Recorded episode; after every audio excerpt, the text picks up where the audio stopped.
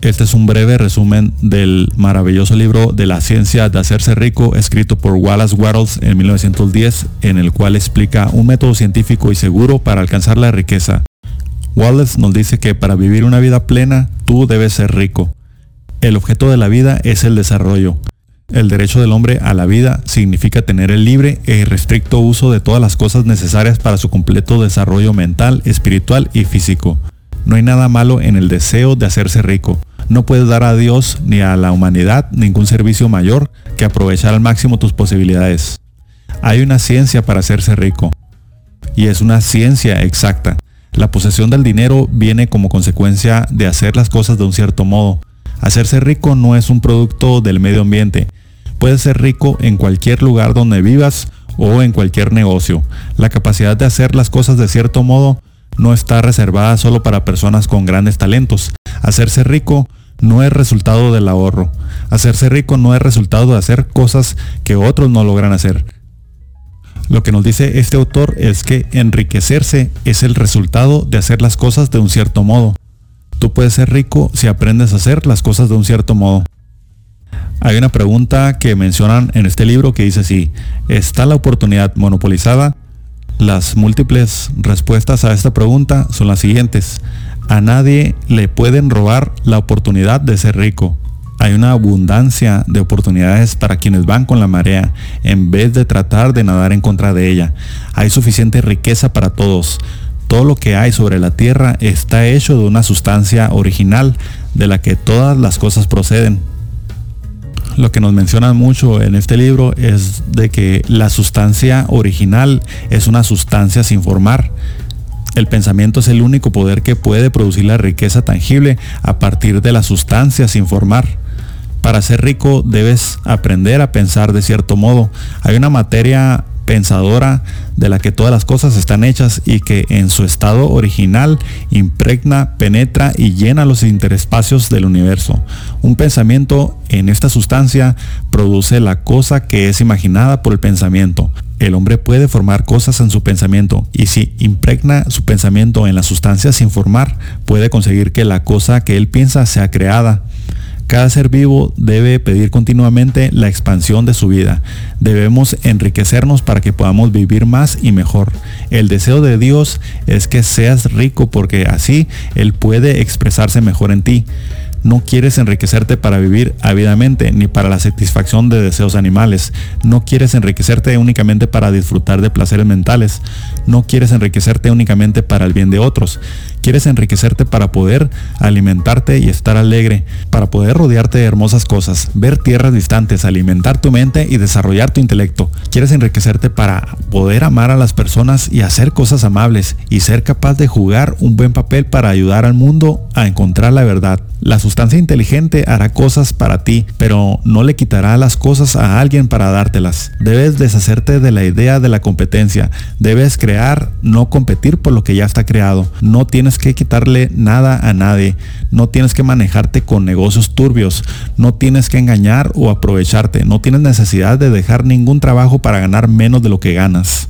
No tienes que codiciar la propiedad de otros o mirarlo con ojos codiciosos. Ningún hombre tiene nada que tú no puedas tener igualmente y eso sin quitarle lo que ese hombre tiene.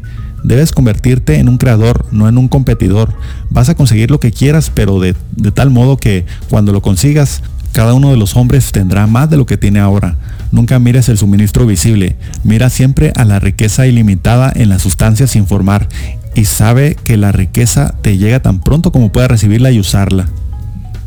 Una pregunta que también hacen en este libro es acerca de cómo llega la riqueza a ti.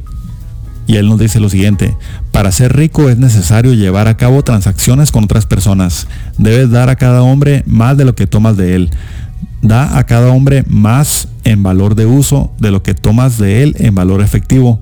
Dar más valor en uso significa dar un mayor valor en beneficios a la otra persona de lo que tomas de ella en valor efectivo. Debes mantener la imagen mental de la cosa que deseas obtener y moverte hacia ella. También nos dice que para obtener la riqueza debes relacionarte de un modo armonioso con la inteligencia sin formar. El proceso de ajuste y reconciliación se resume en una palabra, gratitud. Muchas personas permanecen en la pobreza por falta de gratitud. Para recibir riqueza debes estar cerca de la fuente de la riqueza. El canal de comunicación con Dios o la fuente de la riqueza es la gratitud. Agradeces siempre por lo que ya te ha sido dado. La gratitud aumenta la fe que es necesaria para enriquecerse. Debes formarte una imagen mental clara y definida de lo que quieres. Lo que necesitas es saber lo que quieres y desearlo con la suficiente fuerza para mantenerlo en tus pensamientos. Debes tener el objetivo de realizarlo. Debes tener una fe invencible de que lo que deseas es tuyo. Mantente agradecido de la misma forma que estarás cuando hayas conseguido lo que quieres. Vive como si ya tuvieras lo que deseas. Y en cuanto al uso de la voluntad, nos dice lo siguiente. No apliques tu voluntad a nada que esté fuera de ti. Es un error aplicar tu voluntad a otros para que hagan lo que deseas. Para hacerte rico solo tienes que usar el poder de tu voluntad sobre ti mismo. Usa tu voluntad para pensar y hacer las cosas correctas. No estudies ni pienses sobre la pobreza. El pobre no necesita de la caridad, necesita la inspiración. Si quieres ayudar a los pobres, vuélvete rico y sé un ejemplo para ellos. Y bueno, en este libro también nos dan unos consejos más allá del uso de la voluntad y son los siguientes. No te distraigas de tu objetivo. No hables de tu pasado o de problemas financieros pasados. También nos dice que no leas a los autores pesimistas que dicen que todo se va al diablo. El mundo no se va al diablo, el mundo se va hacia Dios. Brinda toda tu atención a la riqueza, no hagas caso a la pobreza. El amor, la salud, el respeto y todos los demás valores positivos se desarrollan mejor donde no existen carencias. No puedes servir a Dios y al hombre más eficazmente que siendo rico, es decir, si te enriqueces por el método creativo y no por el competitivo. No necesitas utilizar ningún otro método que no sea el referido aquí para hacerte rico. Hay una materia pensadora de lo cual todas las cosas están hechas y que en su estado original impregna, penetra y llena los interespacios del universo. Un pensamiento en esta sustancia produce la cosa que es imaginada por un pensamiento. También hay unos consejos muy buenos que nos dicen en este libro acerca de actuar de cierto modo. Por ejemplo, el hombre no debe solo pensar, su acción personal debe complementar su pensamiento. Debes actuar de un cierto modo para que puedas apropiarte de lo que es tuyo cuando te llegue. Cuando las cosas te alcancen, estarán en las manos de otros hombres, quienes pedirán un equivalente por ellas. Solo puedes conseguir lo que es tuyo dando a otro hombre lo que es suyo. A través del pensamiento, la cosa que quieres eh, te es traída. Mediante la acción la recibes. Lo que sea que tu acción deba hacer, es evidente que Debes actuar ahora, no en el pasado o futuro. Pon tu mente entera en la acción presente. No te molestes en cuanto a si el trabajo de ayer estuvo bien hecho o mal hecho. Haz bien el trabajo de hoy. No intentes hacer ahora el trabajo de mañana. Habrá mucho tiempo para hacerlo cuando llegue el momento. No intentes por un medio oculto o místico actuar sobre la gente o las cosas que están fuera de tu alcance. No esperes un cambio de ambiente antes de actuar. Consigue un cambio de ambiente mediante la acción. Puedes así actuar sobre el ambiente en el que estás ahora o hacer que seas transferido a un mejor ambiente. Mantén la fe e intenta una visión de ti en un mejor ambiente, pero actúa en tu ambiente actual con todo tu corazón, con toda tu fuerza y con toda tu mente. No pierdas tiempo en soñar despierto con un castillo de arena. Mantén la visión de lo que quieres y actúa ahora. Si has sido contratado en algún negocio y sientes que no es el adecuado para ti, no esperes hasta entrar al negocio correcto para empezar a actuar.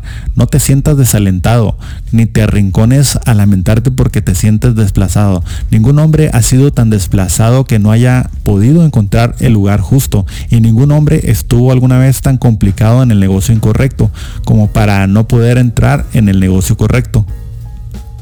Debes usar tu pensamiento como se te ha explicado y comenzar a hacer todo lo que puedes donde estás en este momento.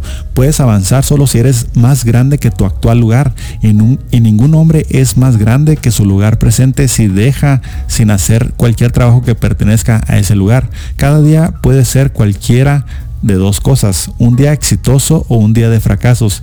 Y son los días exitosos los que te consiguen lo que quieres. Si cada día es un fracaso, nunca podrás enriquecerte, mientras que si cada día es un éxito, no puedes dejar de enriquecerte. Haz cada día todo lo que puedas hacer hecho ese día. Hay sin embargo una limitación o requerimiento de lo anterior que debes tener en cuenta. No debes trabajar demasiado ni precipitarte a ciegas en tu negocio en el esfuerzo de hacer la mayor cantidad de cosas en el menor tiempo posible. No debes intentar hacer hoy el trabajo de mañana ni hacer el trabajo de una semana en un día. No realmente la cantidad de cosas que haces, sino la eficacia de cada acción por separado la que cuenta. Cada acto puede ser en sí mismo un éxito o un fracaso. Cada acto puede ser en sí mismo eficaz o ineficaz. Cada acto ineficaz es un fracaso y si pasas tu vida haciendo actos ineficaces, tu vida entera será un fracaso. Si todos tus actos son ineficaces, cuantas más cosas hagas será peor para ti. Pero por otra parte, cada acto eficiente es un éxito en sí mismo y si cada acto de tu vida es eficiente, tu vida entera debe ser un éxito. La causa del fracaso es hacer demasiadas cosas de una manera ineficaz y no hacer bastantes cosas de una manera eficiente.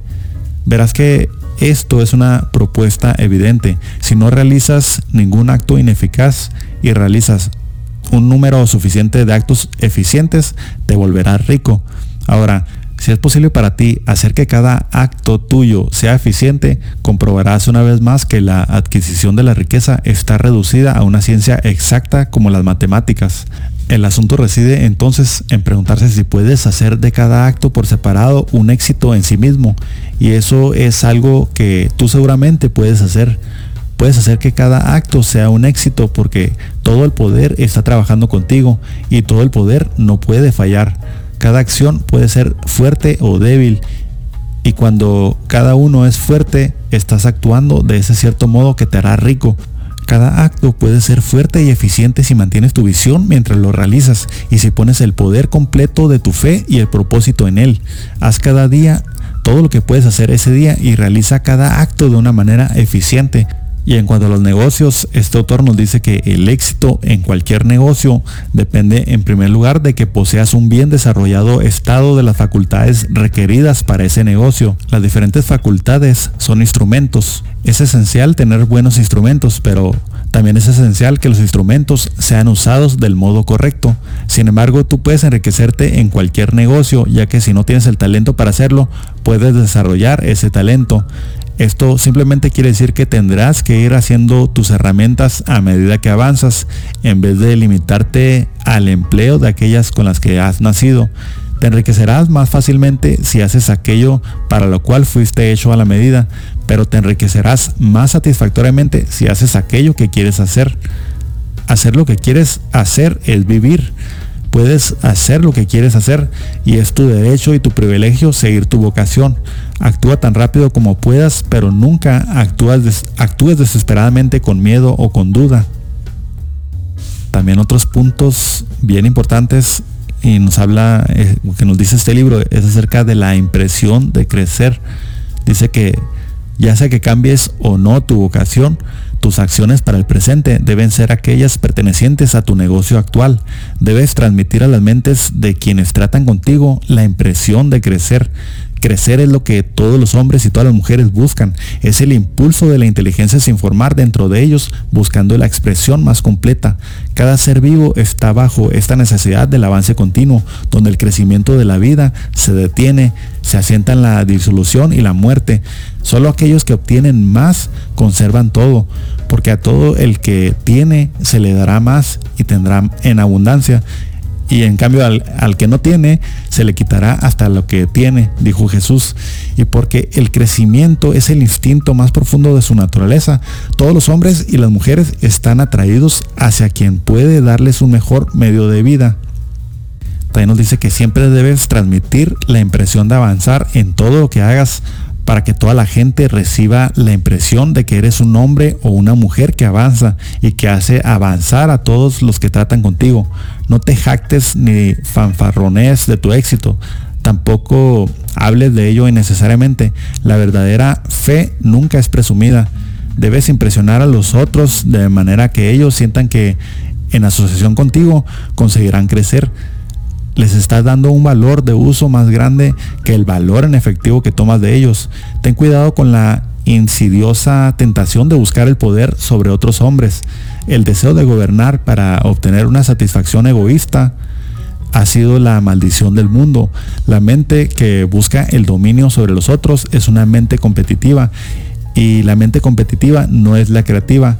Sigue la regla de oro de John de Toledo. Lo que quiero para mí, lo quiero para todos. Pero fíjate, hay algo que nos dice bien importante aquí.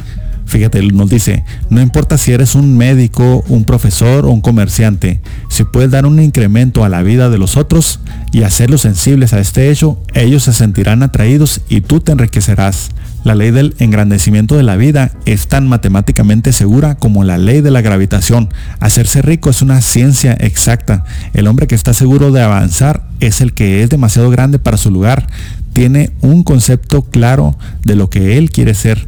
¿sí? Toma la oportunidad de ser más de lo que eres ahora cuando ésta se te presente. Entonces ya como conclusión, podemos decir que si las personas poseen una mente que avanza, tienen fe en que ellos pueden hacerse ricos. Y si avanzan con el objetivo fijo de hacerse ricos, nada podrá mantenerlos en la pobreza.